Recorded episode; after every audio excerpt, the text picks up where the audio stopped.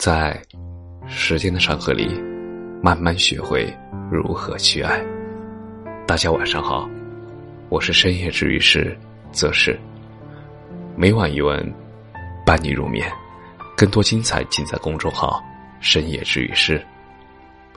今天晚上我们的文章来自于粉丝投稿。我很容易满足，可你给的全是辜负。一六年，在广州打工的时候，我认识了他。那一年，我十七岁，他二十一岁。起初，我本来对他没有任何好感，只是去超市购物那么简单。去了三次以后，自以为有了共同语言的我们，就相互留了联系方式。每天我下班，他就会在他家门口等着我。我们一起去压马路吃东西，或者在他家陪着他，也会偶尔偷懒下班不想走路。虽然回家的路不远，但也想让他骑着电动车来接我。那时觉得这个男孩真不错啊。我们交往了半个月，他说他过年带我回家。我说这不太好吧，因为那个时候跟他交往，我的父母却不知情。隔天工厂放假，我们一起去爬山，也冒着大雨让摩托车司机带我们去好玩的地方。现在回忆起来，还是挺好的。本以为可以一直这样下去，直到有一天晚上跟他去公园散步。手机铃声突然响了起来，一看是父亲的电话。我接了。刚开始的时候，父亲很客气的说：“你交男朋友了。”父亲知道我交男朋友之后，却百般阻挠。第二天，父亲就来了，并提出要去看看他。在路上，父亲。买了一根钢管，我紧张的手心都在冒汗，交流的并不顺利。我也不知道我当时哪里来的勇气，帮他重重的挨了父亲一钢管。我觉得一颗爱的种子正在我的内心萌芽生根。晚上，父亲给他的好朋友打了电话，半个小时之后，他们都赶过来了。父亲用我的手机也打给了他，让他来。十分钟之后，他来了。这次他是一个人。父亲沉默不语。父亲的朋友问我说：“你觉得是你喜欢他多一点，还是他喜欢你多一点呢？”我很直接的说：“我喜欢他多一点吧。”然后。他又反问我：“你觉得你喜欢他多一点，还是他喜欢你多一点？”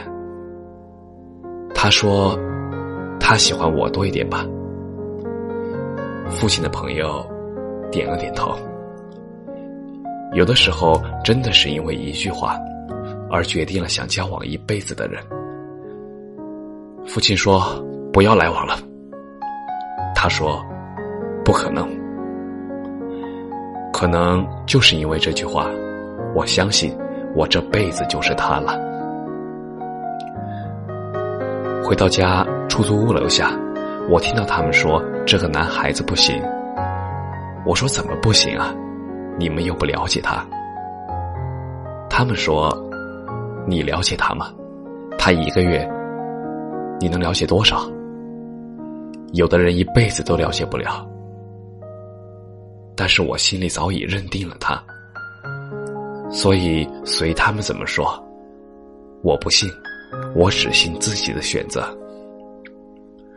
晚上，父亲没收了我的手机，父亲去了大伯那里，我那一晚上都没有怎么睡。早上六点，父亲敲了敲门，我开了，他说：“走，回家。”我说：“不回。”他说必须回。我就这样被父亲硬拉到了高铁站。父亲把手机还给了我，我一接回手机，却发现跟他的联系方式都没有了。我急忙翻到 QQ，看到他发来的消息，我心里有了欣慰。父亲看见了，说删了。我说不，我没有理会父亲。一路上，我的心情很不好，一边听着歌入睡了。醒来发现已经快到站了，他给我发了很多很多很多好听动人的话。父亲这时说：“你背后还疼吗？”我说：“还有一点。”其实我知道父亲是不想这样的，只不过被我逼急了。才迫不得已这样。父亲说：“你还小，等你长大了再谈男朋友，我不会说你的，随你怎么样。”我说：“不要，我就要他。”父亲很无奈的摇了摇头。经过一路的坐车奔波，来到了这个我离开了半年的家。那个时候感觉没有他的日子。真的好难过，每天都是跟他在一起的场景。直到有一天，他妈妈不知道怎么样联系上了我。他跟我说，从我走了以后，每天他都没有精神，很颓废的样子。他不吃东西，睡不着，有时候还会哭。他说：“如果他不是你心中的那个人的话，就分开吧。”我说。不会分开的。我知道他每天都在想我，都在想方设法的找我，找我大伯。大伯不理会他。最后我没办法，我问了我妈，把地址给了他。两天之后，他来到了我的身边，我却发现他的发型有点凌乱，胡子拉碴的，整个人。都没有精神，我抱想他。那个时候，感觉我们还是在一起的，很开心。我和他终于修成正果。一七年，我们已经有了个儿子。他因为找门店的原因，无法回来陪我生产。虽然有点失落，但很快转变为有情可原。没关系的，找了半年的门店，终于找到合适的了。他打电话给我，让我跟他一起去管理。我便带着三个月的儿子，来到了这个我陌生的城市。今后就要在这里打拼了。从来没有餐饮管理方面这方面的经验，做什么事都是患得患失的。被他也说了好几次，我也很无奈。就这样，我跟着他一路跌跌撞撞，终于慢慢好起来了。这一年，我们把赚来的钱全部都用来还账了。一八年，我们的生意越来越好，感觉做什么事都很顺心。虽然少不了磕碰，但是还是觉得很满足。我们的感情。也很不错。都说夫妻做共同的事情才有共同的语言，嗯，确实没错。这一年，等到十月份的时候，我跟他去看了车。他的第一个愿望就是要买一辆自己喜欢的车。看了很久，经过各方面的比对，我们选择了一辆实用性和安全性能都很高的 SUV。这一年。我们开着自己挣钱买的车，回到老家，别人的眼光都不一样了。一九年，这一年，我们发现生意已经去年不如样了，少赚了一大笔的钱。这时，我们又开始寻找新的方向。突然，他跟我说：“让我去做淘宝直播吧，说这个很赚钱。”我说可以啊。就这样，我接触到了直播，做了半年才发现，其实这个行业跟餐饮行业相差太大了，投资风险也大，但是还是在坚持中。到了九月份，我们买了第一套房子，看着卡里的钱越来越少，房贷和其他的费用让我们有了很大的压力。年底，我就感觉我们的感情已经没有那么深了。二零年，今年因为直播沉淀了这么久，他看我还是这样止步不前，因为各种因素的影响，我跟他大吵了一架。我想要跟他分开一段时间，想要冷静一下，但他不同意。他一边跟我解释着说。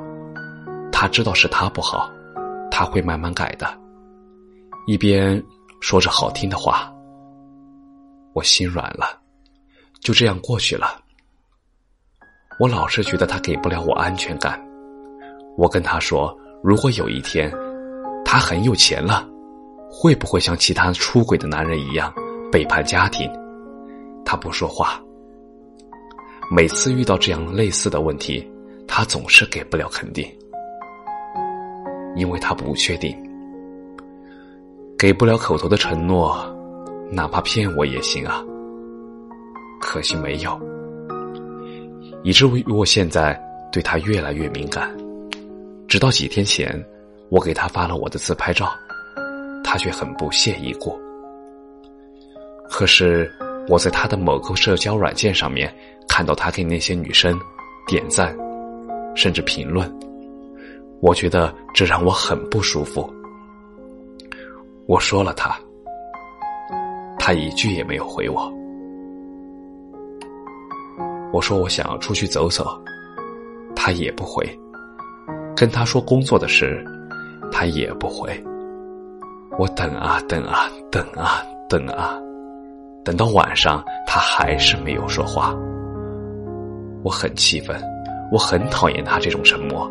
哪怕你说一句也行啊，可是始终都没有。最终，我微信删了他。我觉得我很累，我想冷静。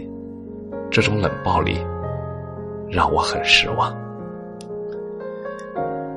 曾经恋爱的迷迭香味让我沉醉，我以为他还是从前那个少年。